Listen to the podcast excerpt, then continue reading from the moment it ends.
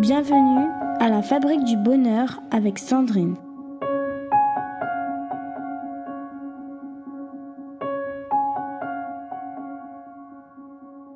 Bienvenue dans ce deuxième épisode de notre podcast dédié à la préparation de la rentrée scolaire 2023-2024.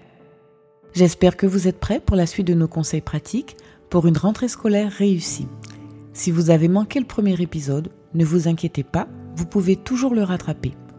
Dans l'épisode précédent, nous avons abordé plusieurs points clés allant de la gestion du sommeil à l'organisation de l'espace de travail, en passant par l'implication dans les achats de fournitures et la manière de motiver vos enfants à s'investir dès le début de l'année scolaire.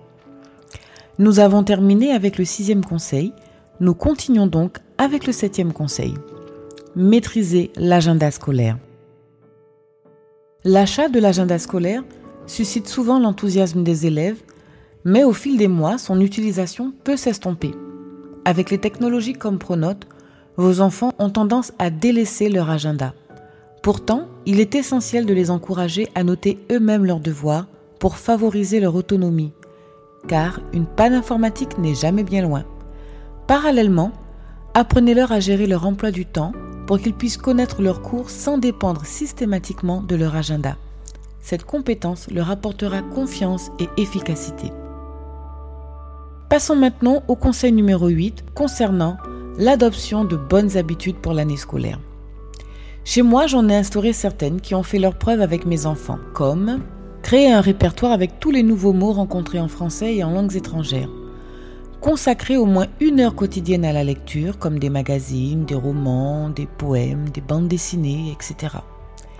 Pratiquer une dictée chaque semaine. S'exercer au calcul mentaux chaque week-end pour affûter leurs compétences numériques. Réviser régulièrement la conjugaison des verbes en mettant l'accent sur les temps les plus courants. Réaliser une synthèse orale chaque week-end entre 3 à 4 minutes sur des sujets variés comme l'actualité, un fait historique ou un sujet de leur choix.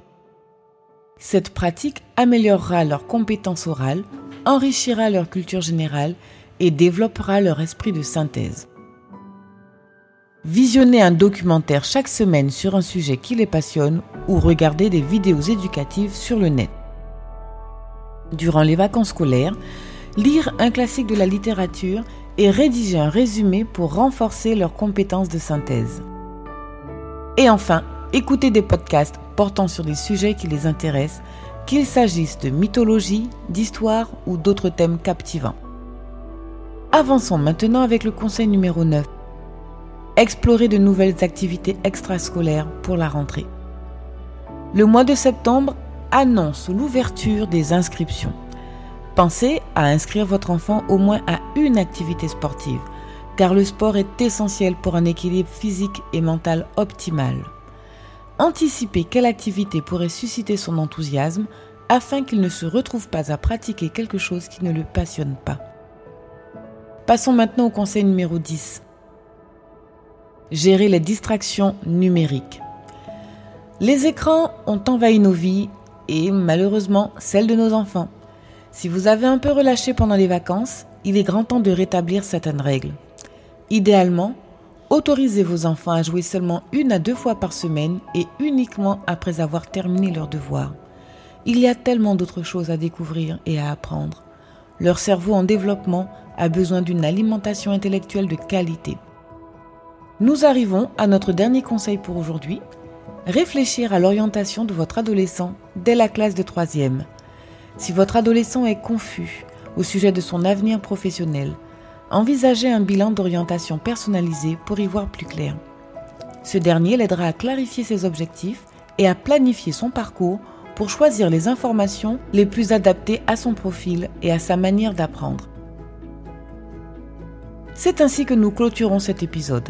Si vous avez des astuces à partager ou des recommandations à ajouter, n'hésitez pas à les écrire dans les commentaires ci-dessous et n'oubliez pas de vous abonner gratuitement sur notre site www.fabriquedb.com. Merci d'avoir écouté. Prenez soin de vous et à très vite.